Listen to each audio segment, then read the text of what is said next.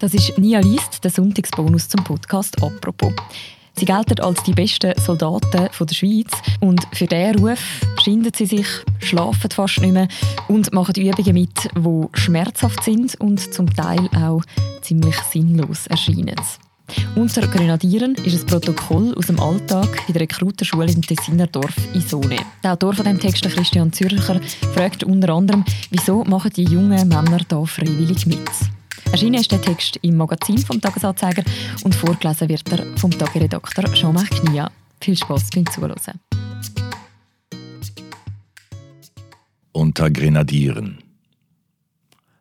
Ganz schwierig jetzt, sagt Hugi, das Gesicht blass und fahl, als hätte er giftige Beeren gegessen. Es schifft in Strömen, seit Stunden schon. Am Boden liegt eine Sanitätsbare. Sie muss auf seine Schultern. Tim Hugi ist 19 Jahre alt und ein Grenadier. Einer der besten heißt es unter den Offizieren. Das hilft ihm jetzt wenig. Hugi hat die Krise. Es ist die Woche 17 der Rekrutenschule 121 in Isone. 120 junge Männer nehmen an der Überlebensübung Herkules teil. Es ist der ultimative Belastungstest der 23-wöchigen RS. Hugi und seine Kameraden sind eine Nacht lang Berge hoch und runter gerannt, durch Wälder und Felder marschiert, mit Schlauchbooten über den Lago Maggiore gepaddelt. Und jetzt die Scheißbare. Zu sechst mussten sie die Bahre und darauf 80 Kilogramm in Form von Wassersäcken über 1,8 Kilometer tragen. 20 Minuten hatten sie dafür. Eine kleine Übung innerhalb einer großen. 65 Kilometer und 1000 Höhenmeter müssen die Rekruten an diesem Tag überwinden. Sie stöhnten und ächzten, Manche übergaben sich, und nach dem Marsch mit der Bahre sauste das Verdikt der Vorgesetzten auf sie nieder. Aufgabe nicht erfüllt. Noch einmal. Bereits zweimal sind sie an der Zeit gescheitert, und nun hören Hugi und seine Kollegen, dass sie die 1,8 Kilometer mit der Bahre ein drittes Mal machen müssen. Kein Widerspruch, bloß Kopfschütteln und leise Flüche. Grenadiere am Limit. Ganz schwierig jetzt, sagt Hugi. Die Kameraden plagen Blasen und Entzündungen aller Art an den Knien und Füßen, seit Wochen, irgendwie ausgehalten. Hugi hieft mit seinen Kollegen die Bahre, sie laufen zurück, um es noch einmal zu versuchen. Wir Grenadiere mögen immer, wird Hugi später sagen. Warum eigentlich? Weshalb quälen sich junge Leute freiwillig? Wer sind diese jungen Männer? Die letzte Frage ist bewusst so explizit gestellt. Noch hat es keine Frau versucht. Die Grenadiere aus Isone sind die Schweizer Elitetruppe, eine Offensiveinheit, die einzigen, die im Ernstfall hinter die feindlichen Linien ausrücken. Sie infiltrieren und schalten aus. Man nennt sie auch das Schockelement der Armee. Wohlgesinnte sprechen von den besten und härtesten und belastbarsten. Für andere sind sie die Spinsiere, die Rambos.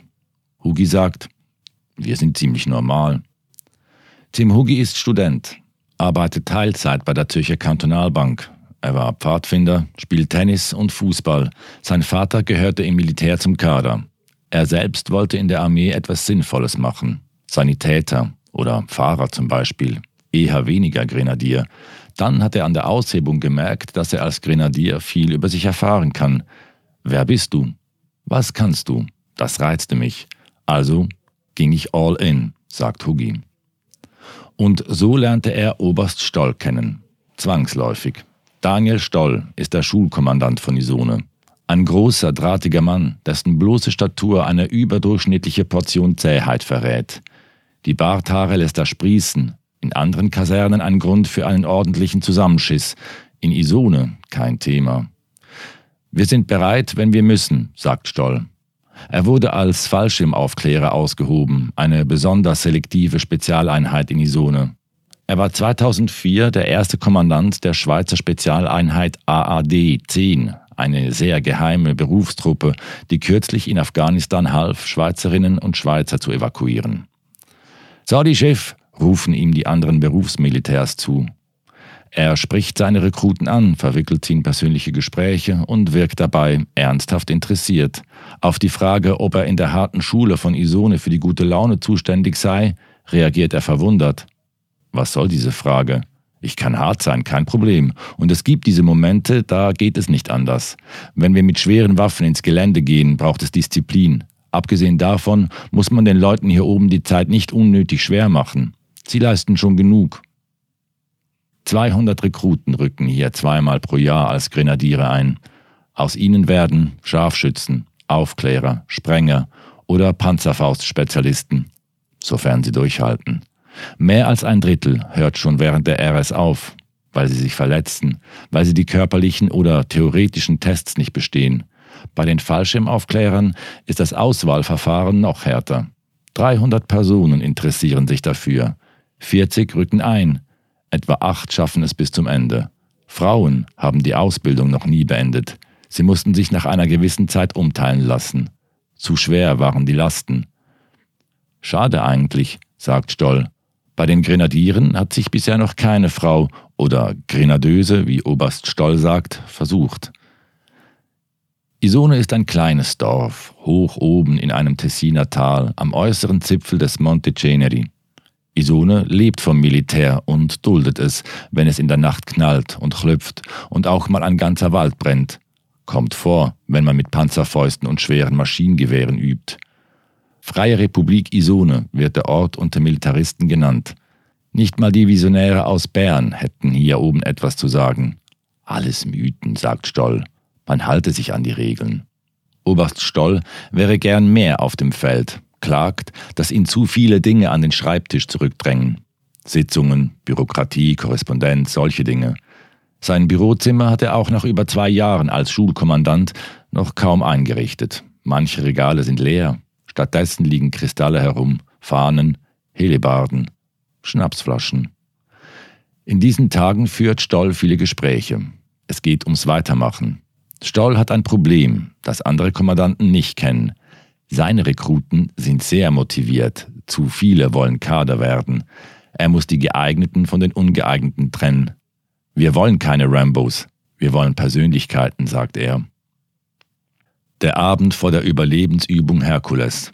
Auf dem Waffenplatz packen die Rekruten ihre Rucksäcke, als würden sie sich für eine große Wanderung vorbereiten. Vergesst nicht, eure Eier zu pudern, ruft ein Vorgesetzter über den Platz. Prophylaxe gegen Marschkrankheiten wie Wolf oder Pavian. Wenn sich die Haut zwischen den Beinen entzündet, jammert selbst ein Grenadier. Oberst Stoll geht durch die Reihen, sieht Tim Huggy und fragt: So, Huggy, schon entschieden? Stoll will, dass Huggy weitermacht. Huggy will nicht. Das stört Stoll. Vor ein paar Tagen hat er den jungen Rekrut ins Büro bestellt und ihm aufgezählt, was er alles lernen und bekommen könne. Huggy blieb hart. Stoll liegt dem nahe, wenigstens noch mit einem Geschäftsleitungsmitglied der Zürcher Kantonalbank zu sprechen, einem Major. Hat nichts genutzt. Hugi und seine Kollegen gehen essen. Es sind alles ziemlich austrainierte junge Männer mit ziemlich großem Appetit. Es gibt Salat mit Fertigsoße, Bene Carbonara, Donuts und Zwetschgen. Die Rekruten sprechen nicht viel. Es riecht nach Schweiß. Sie sind nervös. Nach dem Essen versammeln sich die Grenadiere in einer Waldlichtung. Es ist kurz vor 9 Uhr abends. Es regnet und ist dunkel geworden. Ein junger Offizier redet auf sie ein. Es ist Oberleutnant Claudia Ruhrbach, 26 Jahre alt, ein Pilot in Ausbildung, der Kompaniekommandant werden will. Rohrbach schreit in den Regen, die Tropfen rinnen ihm über das Gesicht, man spürt, das soll eine Motivationsrede werden. Er spricht davon, wie nun die Leidensfähigkeit getestet werde und dass nicht der Körper entscheide, ob man durchkomme, sondern der Kopf. Wenn es weh tut, dann geht ihr weiter und wenn es weh tut, geht ihr weiter. Zum Schluss fügt er an, bleibt gesund. Dann rennen die Rekruten in die dunkle Nacht. Zwölf Stunden später befinden wir uns mitten in der Szene, in der Hugi und seine Kameraden die Scheißbare zum zweiten Mal zu wenig schnell von A nach B getragen haben. Rekrut Frevel, ein kleiner Mann, ist am Ende. Er humpelt. Er hat Tränen in den Augen. Nein, vergesst es. Ich lasse mich nicht überreden. Ich hör auf. Die Kollegen bilden einen Kreis um ihn herum, tätscheln ihm den Hinterkopf, stehen Stern an Stern wie Fußballer vor dem Penaltyschießen. Du kannst das, Frevel. Wir machen das zusammen. Sie schreien. Sezione uno, Sezione uno. Ein Zugsritual. Sehr testosteronlastig für Freffel ziemlich motivierend. Er sagt seinen Kollegen, also gut, ich versuch's nochmals. Keiner weiß, wie es dieser arme Tropf ins Ziel schaffen soll, doch Grenadier Freffel marschiert weiter. Ein paar Kilometer später muss er endgültig aufgeben. Es geht direkt zum Schularzt. Das war einer der emotionalsten Momente, sagt Hugi. Es tue weh, einen Kollegen leiden zu sehen. Und doch sei es wunderschön gewesen, wie man sich gegenseitig aufgerichtet habe. Semper Fidelis heißt das Motto der Grenadiere. Immer treu. Bis ans Lebensende. Leiden verbindet. Man lässt niemanden zurück. Der Gedanke geht so tief, dass frühere Grenadiere wie Peter Spuler heute noch davon sprechen und gar ihre Firma nach diesem Grundsatz leiten. Wenn zwei Grenadiere sich zufällig treffen, erzählt ein Major in Isone, dann legen sie die Grenadiermarke auf den Tisch, eine goldene Bombe auf grünem Grund. Wer sie nicht dabei hat, muss zahlen. Einen ganzen Abend lang. Runde für Runde. Können schlimme Räusche werden, versichert der Offizier. Hugi und seine Kollegen sind im Moment weit weg von schlimmen Räuschen. Sie sind mit der Bahre unterwegs, zum dritten Mal. 80 Kilogramm, 1,8 Kilometer. Diesmal marschiert Kompaniekommandant Rohrbach mit. Er spricht vom Spaghetti-Prinzip und klingt wie ein Manager nach einem Managerseminar. Wenn die Spaghetti hart seien und die Grenadiere noch fit, könne man von hinten stoßen und in aller Härte führen. Würden sie aber weich, dann müsste man von vorne herziehen und motivieren. Also läuft Rohrbach vorne. Zusammen mit den Rekruten schultert er die 80 Kilo Bahre. Und tatsächlich, beim dritten Versuch klappt es. Grenadier Hugi sagt, ich habe nicht mehr geglaubt, dass wir es schaffen. Wir waren am Boden. Das Erfolgserlebnis hat die Wirkung einer Lastwagenladung Amphetamine. Die kaputten Soldaten verwandeln sich innerhalb Sekunden in aufgeputschte Grenadiere. Sie schreien vor Glück und wollen gleich weiter die anderen überholen. Von Riazzino geht es noch einmal 30 Kilometer den Monte Ceneri hoch. Abends um fünf, 20 Stunden nachdem sie den Waffenplatz verlassen haben, sind die letzten wieder in der Kaserne in Isone. Oberst Stoll ist zufrieden. Er spricht vom Peace of Mind, den die Rekruten erfahren hätten. Ein Grundvertrauen in die eigenen Fähigkeiten, selbst in aussichtslosen Situationen. Fünf Wochen nach Herkules folgt Eleanor, die Abschlussübung der Rekrutenschule. Es ist der Abend vor dem Einsatz. Über eine Woche haben sich die Grenadiere auf ihren Angriff vorbereitet. Kompaniekommandant Rohrbach steht in seiner Kommandozentrale, ein Zelt, das der Tessiner Sommer aufgeheizt hat, an den Wänden hängen Karten und visualisierte Truppenstärken. Rohrbach zeigt auf eine Karte und die umkreisten Orte. Seine Aufklärer haben sie eine Woche lang beobachtet und ihm berichtet, dass sich dort der Feind aufhalte bewaffnet und mit der Bevölkerung verbandelt. Unter ihnen ein Chemiker, der schmutzige Bomben herstellt. Ein High-Value-Target. Rohrbach hat eine Angriffstaktik ausgetüftelt und seine Grenadiere allerlei Attacken trainieren lassen. Nun folgt bald der Angriff. Ziel? Die Gegenseite auslöschen.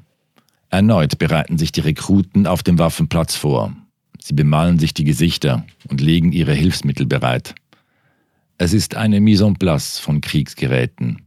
Panzerfäuste, schwere und leichte Maschinengewehre, Pump-Actions, Sprengladungen, Handgranaten, Sturmgewehre, Pistolen, Nachtsichtgeräte. Nun sieht es nicht mehr nach Wanderung aus, sondern nach Krieg. Karim Fosseni legt das schwere Maschinengewehr bereit. Er wird es in der Nacht über den Berg tragen und im Morgengrauen die feindlichen Stellungen mit dem Chemiker und seinen schmutzigen Bomben beschießen – Fuseni, 21 Jahre alt und großgewachsen, ist gelernter Automechaniker, war im Turnverein Rebstein St. Gallen, heute boxt er. Für ihn war von Anfang an klar, dass er zu den Grenadieren will und nicht zu den Sanitätern. Ich gehöre zu den Besten, sagt er. Fuseni gelingt das Kunststück, dass der machohafte Satz nicht machohaft klingt. Fuseni hat sich Zeit genommen für ein Gespräch in einer ruhigen Ecke des Waffenplatzes – das Angebot, Platz zu nehmen, lehnt er ab. Im Stehen erzählt er. Er habe vor der RS seine Schuhe eingelaufen und sei mit der Mutter auf Märsche gegangen. Zuerst acht Kilometer mit acht Kilogramm auf dem Rücken, später 24 Kilometer mit 24 Kilogramm. Ohne Vorbereitungen schaffst du es hier nicht, sagt Fosseni. Und trotzdem war er in den ersten Wochen hundemüde. Wenn Ausgang war, ging er nicht ins Bier, sondern schlafen. Mit Zigaretten muss man ihm gar nicht erst kommen. Tatsächlich sieht man auf dem Waffenplatz Isone kaum Raucher. Wurden früher in den Kasernen Raucher geboren, hören sie heute dort auf. Wenn Oberst Stoll fragt, auf eine Zigarette, Dann meint er das Beutelchen, das er sich unter die Lippe schiebt. Grenadiere snoosen. Spart Zeit, fällt nicht auf. Er habe viel über sich gelernt, sagt Foseni. Es gibt Übungen, da ist man am Limit und dann verschiebt man einfach das Limit. Das ist schon ein geiles Gefühl. Das muss nun dieser Peace of Mind sein, von dem Oberst Stoll spricht. Doch was für ein Typ ist der Grenadier? Foseni überlegt. Schwierig. Im Kern seien alle ziemlich ähnlich. Leistungsorientiert, motiviert, schmerzresistent, hilfsbereit. Hugi sieht das ähnlich. Er spricht davon, wie man füreinander da ist. Es klingt wie an den Informationsanlässen, wenn Militärkader um die Stellungspflichtigen buhlen und von Kameradschaft sprechen. Ich weiß, es klingt blöd, doch das mit der Kameradschaft stimmt wirklich, sagt Hugi. Er schläft mit den Welschen im Zimmer. Prima Leute, gesellig und lustig, sagt er, manchmal etwas faul, aber wenn es drauf ankommt, sind sie bereit. Es habe zu Beginn ein paar Rambos gegeben, solche Leute, neben denen man nicht gerne geschossen habe. Die seien aber bald aus Isone verschwunden. Auch Streitereien habe es nie gegeben. Du willst nicht Energie mit unwichtigen Sachen verlieren, sagt Hugi. Karim Fuseinis Vater ist aus Togo, seine Mutter aus St. Gallen. Ich weiß gar nicht, wie man mir sagt. Secondo? Er habe sich vor der RS überlegt, wie die anderen reagieren würden auf seine Hautfarbe und die afrikanischen Wurzeln. Man höre ja Geschichten. Die anderen reagierten gar nicht. Hier hat es die Romans, Tessiner, Leute mit Wurzeln im Balkan, Leute wie ich, es hat Studenten, Handwerker. Doch irgendwie ist das kein Thema. Es geht nur darum, dass man zusammen erfüllt. Hugi formuliert es so. Herkunft, Sprache, sexuelle Orientierung, alles scheißegal. Das war vor Jahren noch anders. Den Grenadieren haftete ein zweifelhafter Ruf an, der von sonderbarem Korpsgeist über besonderen Patriotismus bis hin zu dumpfen Rassismus ging. Man füllte Badewannen mit Tierblut und Innereien und tauchte die Leute darin, oder man jagte 70 Rekruten mitten in der Nacht einen Berg hoch, um dort eine Art Totentanz aufzuführen. Davon ist folgendes Zitat eines Gruppenführers überliefert – ein Grenadier ist ein Tier, ein Mordinstrument. Eine Grenadier-RS ohne Tote ist keine Grenadier-RS. Es kam der Moment in den 90er Jahren, als die Militärspitze deklarierte, wenn das in Isone nicht aufhört, machen wir den Laden dicht. Allmählich fand ein Kulturwandel statt. Kader wurden sensibilisiert und besser ausgebildet. Trotzdem gab es Aussetzer wie 2005, als sich Grenadiere mit dem Hitlergruß grüßten und davon sprachen, alle Juden zu vergasen. Grenadier Hugi hat all das nicht mitbekommen. Er läuft durch die Unterkunft in Richtung Zimmer und erzählt, dass das Heimatgefühl in Isone stark gelebt wird. In seinem Zimmer hängt die Schweizer Fahne, am Morgen singen die Rekruten die Nationalhymne. Ich mache das gerne und gleichzeitig muss ich sagen, ich bin nicht nur wegen des Vaterlands hier, ich mache das vor allem für mich. Karim Foseni wollte in die RS. Er sieht sie als Dienst am Vaterland, muss kurz über seine Worte lachen und erzählt, dass er die Rekrutenschule auch gemacht hätte, wenn sie nicht obligatorisch wäre. Wer ins Militär geht, hat seinen Beitrag für die Schweiz geleistet. Ich finde das wichtig. Sein Vater war überrascht, als er ihm sagte, dass er zu den Grenadieren gehe. Jetzt ist er stolz auf mich, sagt er. Gerne hätte Foseni ihm gezeigt, wie er bis zu 60 Kilogramm auf dem Rücken trägt. Doch der Besuchstag wurde abgesagt. Corona. Wenn Foseni und Hugi erzählen, dann schwingt bei beiden leises Staunen über die eigenen Strapazen mit. Systematischer Schlafentzug, 30 Sekunden zum Duschen, Wegdienst mit Blitzlicht und Death Metal, Logiktests morgens um vier. Man kann sich offenbar daran gewöhnen. Krass ist, wie der Körper im Unterbewusstsein reagiert, sagt Hugi. Du schwitzt aus Stress bereits im Schlaf, beginnst dich morgens um drei automatisch anzuziehen, um bereit zu sein. Crazy. Dann hält er innen und sagt, jetzt habe ich ein bisschen festgeschwärmt. Hier ist längst nicht alles gut. Hugi ist Soldatensprecher, so etwas wie der Gewerkschafter der Kompanie. Einmal in der Woche gibt es eine Aussprache. Dann kann er sagen, was ihm nicht gepasst hat. Zum Beispiel, als ein paar Leute im Lastwagen ihre Corona-Schutzmasken nicht trugen. Danach musste die gesamte Kompanie mit rund 120 Mann mit Gasmasken, Splitterschutzwesten und Sturmgewehr einen Mercedes nachrennen bei 30 Grad Celsius. Ein Fick. Und du kannst nicht reklamieren, sonst wirst du noch härter bestraft. Später hat Hugi seine Kritik dem Kompaniekommandanten Rohrbach vorgetragen. Beschäftigungstherapie. Als Oberst Stoll davon hört, denkt er kurz nach und sagt trocken, Darum sähe ich es gerne, wenn Hugi weitermacht. Er spricht Probleme an, er setzt sich für andere ein. Solche Leute brauchen wir. Oberst Stoll macht den Eindruck, als habe er auf Probleme bereits Antworten, wenn andere sich noch mit den Fragen beschäftigen. Doch es gab einen Moment im vergangenen Jahr, als Oberst Stoll keine Antwort wusste.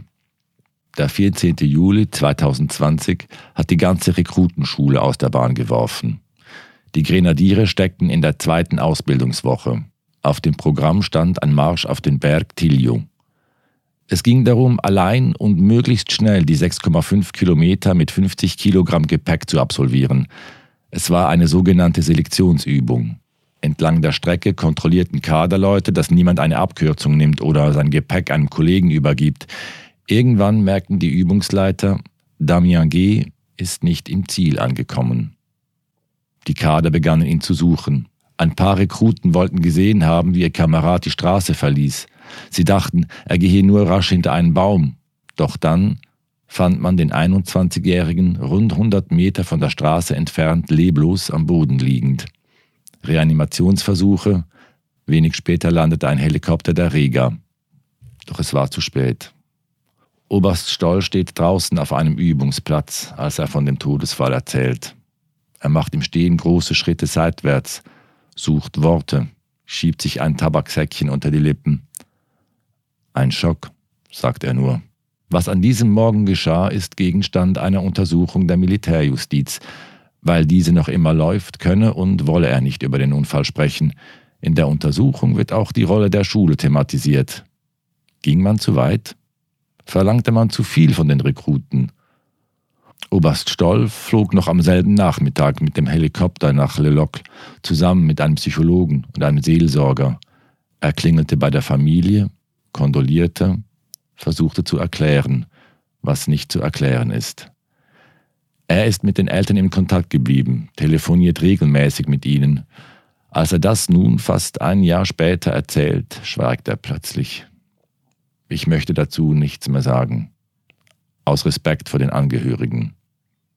Der Vater des verstorbenen Grenadiers nimmt das Telefon ab, räuspert sich, schweigt lange. Dann sagt er, es ist so traurig, aber man kann es nicht ändern. Obwohl er nicht viel redet, ist seine Ungeduld zu spüren. Er wartet auf den Untersuchungsbericht. Er will wissen, was an diesem Tag geschah, was die Einvernahmen und die Obduktion ergeben haben, ob es ein medizinisches Problem gab. Sein Sohn war sportlich, wollte Grenzwächter werden. Er ging zu den Grenadieren, um sich zu beweisen. Die Stimme des Vaters wird brüchig, er möchte das Gespräch beenden und gibt noch mit, dass er über Oberst Stoll nichts Schlechtes sagen könne. Ein guter Mann, sagt er. Die Nachricht vom Tod des Rekruten geht durchs Land. Die Grenadierschule in Isone kommt in die Schlagzeilen und mit ihr der Ruf eines Ortes, an dem die Grenzen ausgelotet werden. Natürlich, man trainiere nahe am Limit, sagt Oberst Stoll. Zum Beispiel seien beim Schießen die Abstände zueinander gering, doch es gebe viele Regeln und Kontrollen, gerade hier in Isone. Ganz ehrlich, ich habe mehr Angst vor Verkehrsunfällen als vor einem Schießunglück, sagt Stoll. Foseni und Hugi wissen vom Unglück. Einige ihrer Vorgesetzten waren mit dem Verstorbenen in der Rekrutenschule. Nun laufe man fast jeden Tag an diesem Ort vorbei, wo ein Kamerad verstorben sei. Das fällt ein, sagt Hugi. Man habe am Anfang darüber gesprochen, doch irgendwann sei das Unglück kein Thema mehr gewesen. Der Tod aber schon. Ich bin mir bewusst, wir trainieren für den Ernstfall, sagt Hugi. Auch Karim Fosseini hat sich Gedanken zum Tod und zum Töten gemacht. Wann bin ich bereit, ein anderes Leben zu nehmen?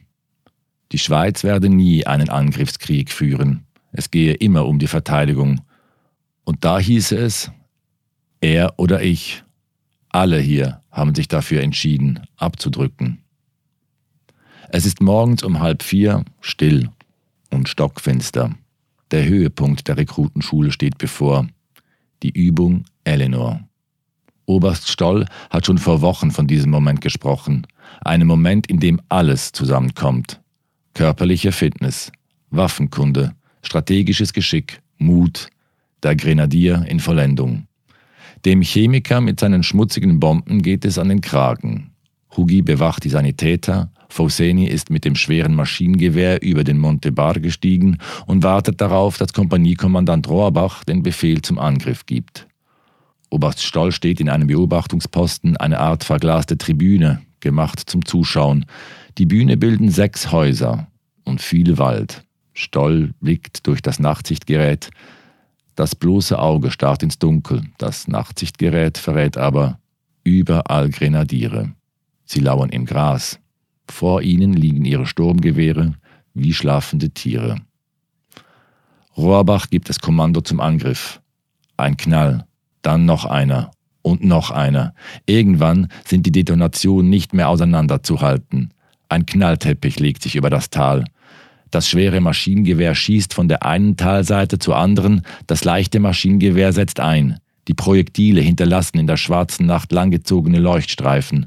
Die Sprenger rücken an, über ihnen zischen Sturmgewehrkugeln vorbei. Sie werfen Blendgranaten in die Häuser, sprengen Türen, stürmen Gebäude und schalten die Feinde in Form von Pappkartons aus.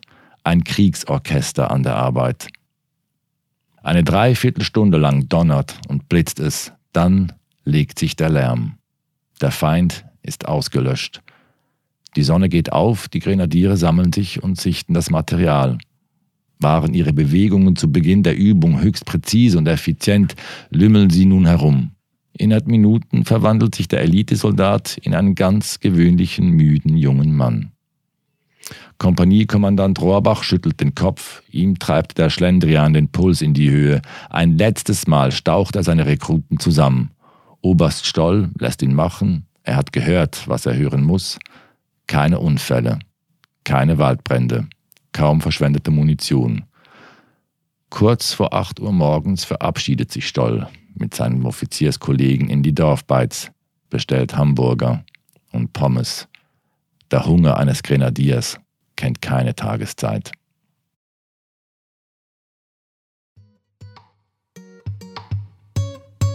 Das ist der Sonntagsbonus zum Podcast «Apropos».